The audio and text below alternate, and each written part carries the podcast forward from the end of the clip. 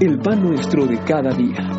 Una palabra para el corazón, una palabra de vida. Restaurando a las familias. Libro de Éxodo capítulo número 17, versículo número 8 en adelante. Entonces vino Amalek y peleó contra Israel en Refidim. Y dijo Moisés a Josué, escógenos varones y sal a pelear contra Amalek. Mañana yo estaré contigo sobre la cumbre del collado y la mano de Dios en, en mi mano. E hizo Josué como le dijo Moisés peleando contra Amalek. Y Moisés y Aarón y Ur subieron a la cumbre del collado. Y sucedía que cuando alzaba Moisés su mano, Israel prevalecía, mas cuando él bajaba su mano, prevalecía Amalek. Y las manos de Moisés se cansaban, por lo que tomaron una piedra y la pusieron debajo de él, y se sentó sobre ella, y Aarón y Ur sostenían sus manos, de uno de un lado y el otro de otro. Así hubo en sus manos fortaleza hasta que se puso el sol. Y Josué deshizo a Amalek y a su pueblo a filo de espada. Amado Padre, en el nombre bendito de Jesucristo queremos rogar tu dirección. Nuevamente te ruego, Señor, que me guíes, que abras nuestro entendimiento y me permitas compartir exactamente lo que tú quieres hablar a nuestras vidas. Amado Dios, te lo pido en el precioso nombre de Jesucristo. Amén, Señor. Amén. Muy bien, quiero hablarles del tema guerra contra los santos. Y obviamente cuando estamos hablando de los santos, estoy refiriendo a aquellos que conocen de Cristo como su Salvador. En esta porción que leímos, está peleando el pueblo de Israel contra los amalecitas. Amalek. Amalek era como nieto de Esaú. Era esa descendencia que eran no agradables a Dios y ellos también cuando Israel sale de Egipto ellos atacaban continuamente, especialmente los, los más rezagados eran los que atacaban. Entonces la escritura nos deja ver que Dios tuvo guerra con Amalek. Si usted sigue leyendo, dice la escritura que Dios le dijo a Moisés que tendría guerra con Amalek de generación a generación, hasta que entraron a la tierra de Canaán y mandó destruir totalmente a los amalecitas. Nos preguntamos, bueno, pero esta era una guerra espiritual, no es una guerra física. Parece que son ambas cosas. Este es el punto número uno. Vamos a aprender un poco acerca de la guerra espiritual. Las luchas espirituales en el Antiguo Testamento eran desde luego físicas y espirituales. Como lo acabamos de leer, Israel peleaba a través de Josué comandándolos, pero Moisés era el que estaba en un monte levantando las manos al cielo, orando al Señor. Pero cuando él cansaba y bajaba sus brazos, entonces Amalek prevalecía contra el pueblo de Israel. Y tenía Moisés que hacer un esfuerzo nuevamente, levantar sus brazos y orar al Señor. Esto nos enseña un principio espiritual muy importante. Usted podrá tener luchas naturales, luchas físicas, luchas económicas, pero cuando usted está peleando contra Amalek, que desde luego viene a ser una idea de Satanás, entonces tenemos que pelear no solo físicamente, sino tenemos que pelear espiritualmente. En todo el Antiguo Testamento se nos señala una guerra física, pero detrás de todo esto había una guerra espiritual. Mire, por ejemplo, usted puede leer el Salmo 91. No lo voy a leer porque es un salmo un poquito largo, pero usted probablemente lo conoce. Yo le sugiero que lo aprenda, que lo memorice, que lo medite, que ore con el Salmo 91. Igualmente con Isaías 41, del versículo número 10 al 13. Y va a encontrar usted una riqueza maravillosa de principios bíblicos por un lado, pero por otro lado de promesas que Dios nos da y de la victoria que Él nos da sobre nuestros enemigos.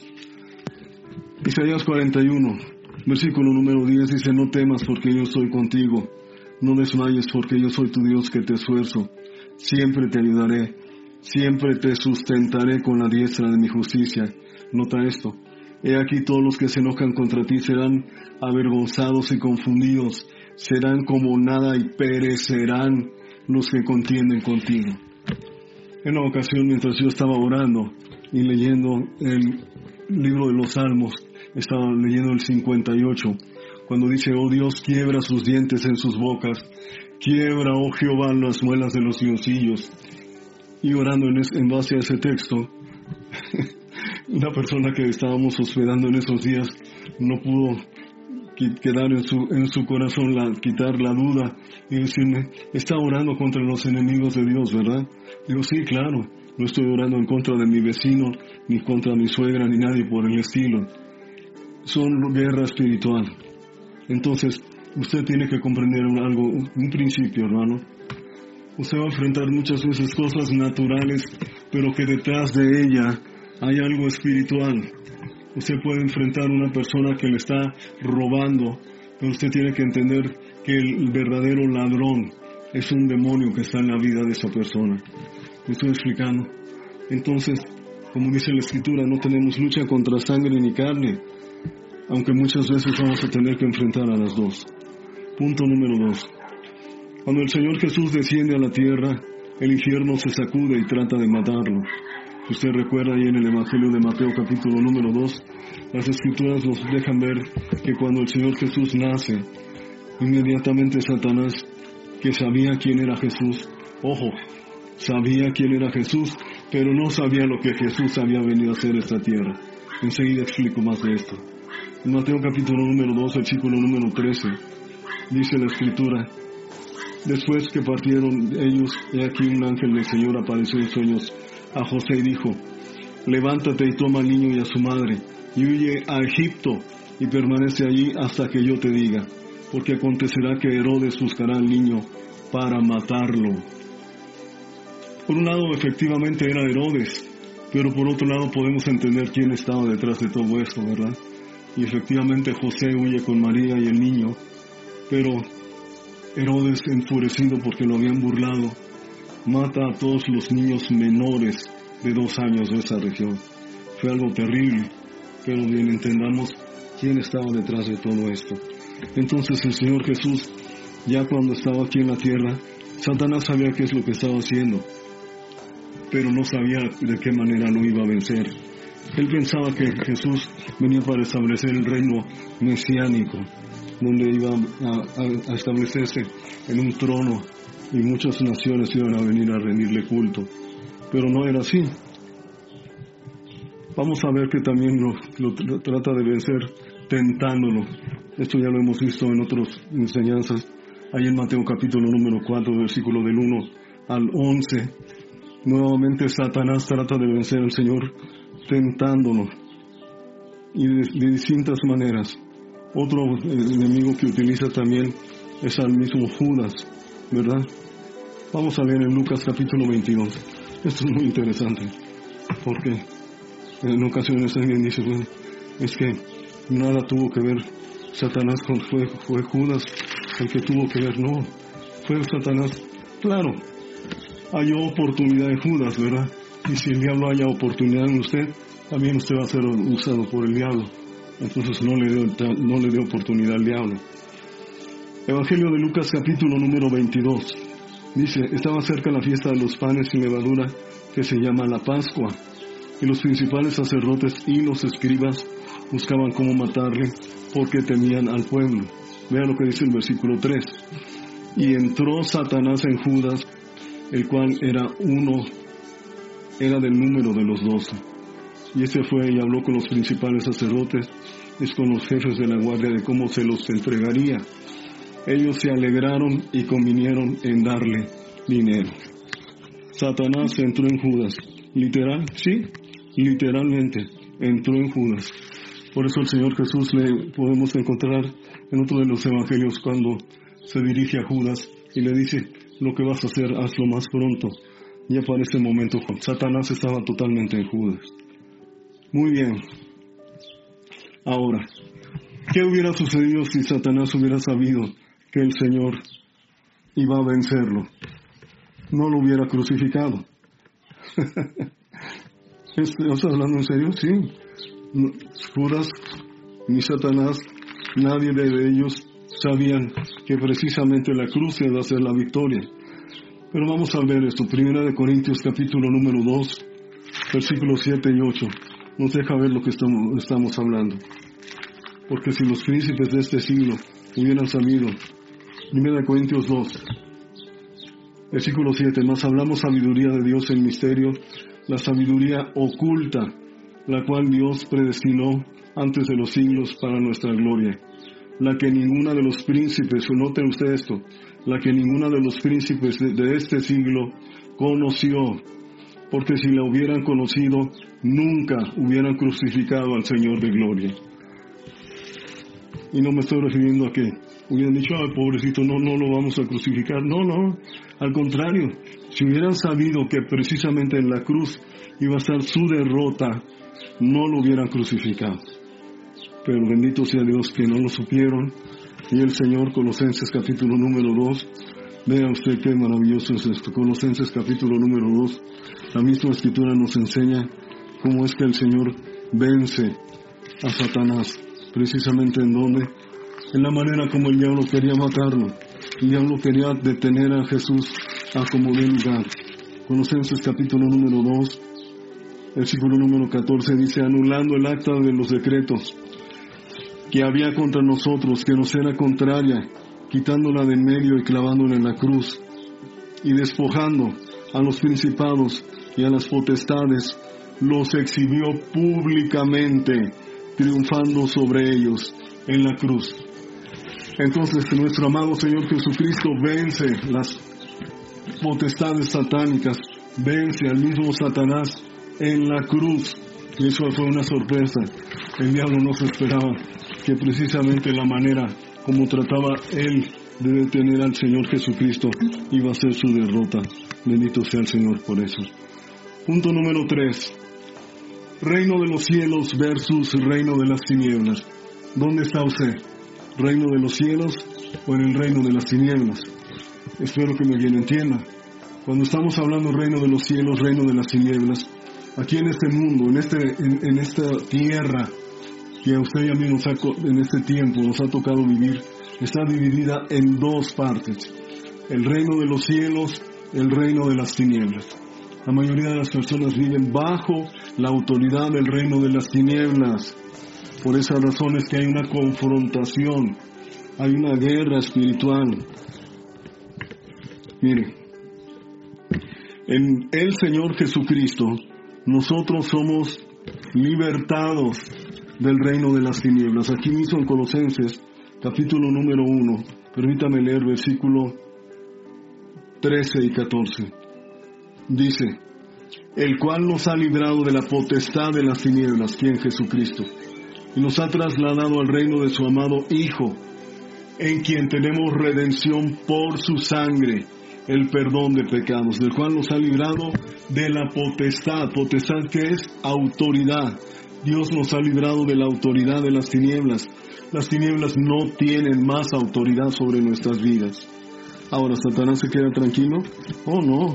Él por todos los medios trata de hacernos volver a, su, a estar bajo su autoridad. Por esa razón encontramos en segunda carta a los Corintios capítulo 11 versículo 3 y que dice, pero temo que como la serpiente con su astucia engañó a Eva, vuestros sentidos sean de alguna manera extraviados de la sincera fidelidad a Cristo.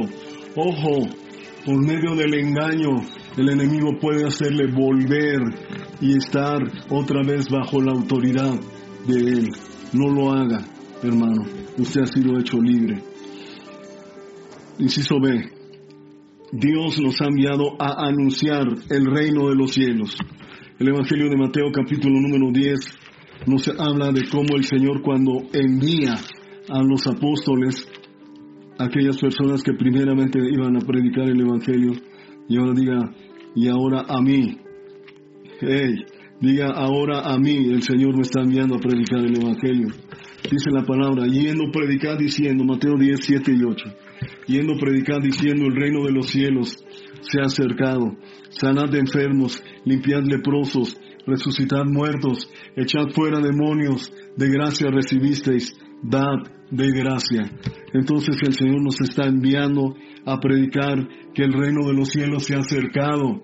Las personas necesitan escuchar que el reino de los cielos ha venido a ellos para libertarlos. Y usted, amado, va a encontrar oposición. Esto desde luego. El enemigo cuando usted comienza a hacer esto, inmediatamente lo va a tratar de detener. Si no lo, si no lo puede detener engañándolo, recuerden por ejemplo lo que sucede en Hechos 16, versículo del 22 al 25.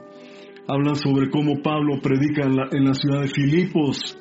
Y predicando en, la ciudad de Filipos, una mujer todos los días salía y le decía que él, él era el gran apóstol que les anunciaba el reino de los cielos. Esa mujer tenía un espíritu de adivinación hasta que Pablo, cansado de estarla escuchando, echa fuera el demonio inmediatamente los colocan en la cárcel, los golpean las espaldas y los ponen en una cárcel con cepo. Amados, amados, si el diablo no puede detenerte engañándote, te va a engañar, te va a tratar de detener golpeándote. Pero no te amedrentes, no te amedrentes. Mayor es el que está en nosotros que el que está en el mundo inciso C, tenemos autoridad y poder. Lucas 10, 17. Lucas 10, 17. Dice, he aquí os doy potestad de hollar serpientes y escorpiones y sobre toda fuerza del enemigo y nada os dañará. Tenemos autoridad sobre el maligno, desde luego que tenemos autoridad. Pero vean lo que dice el versículo 20. Pero no regocijéis de que los espíritus se os sujetan, sino regocijaos de que vuestros nombres están escritos en los cielos. Entonces Dios nos ha dado poder y nos ha dado autoridad sobre las obras de las tinieblas. Tenemos también, amados hermanos, la victoria en Cristo. Usted tiene asegurada la victoria en Cristo, ¿sabe por qué? Dice primera de Juan 4, 4, Hijitos, vosotros sois de Dios y les habéis vencido, porque mayor es el que está en vosotros que el que está en el mundo. Cristo está en nosotros, y si Cristo está en nosotros, mayor es que el que está en el mundo. Bendito sea Dios. Y ellos le han vencido por medio de la sangre del Cordero. Apocalipsis 12, 11. Y de la palabra del testimonio y menospreciaron sus vidas hasta la muerte. Vamos a concluir. En el antiguo pacto había una guerra natural y espiritual. Nuevo pacto hay una guerra totalmente espiritual. Y tenemos que comprenderlo, que si usted es parte del reino de los cielos, usted va a tener que enfrentar al reino de las tinieblas, porque no tenemos lucha contra sangre ni carne. Ahora, ¿cómo enfrentamos al enemigo? ¿Qué armas Dios nos ha dado? Por favor, mañana nos vemos, Dios mediante. Padre, te damos gracias por tu palabra y te ruego, mi Dios, que nos permitas comprender cada vez más y más de ella. En Cristo Jesús somos más que vencedores. Amén.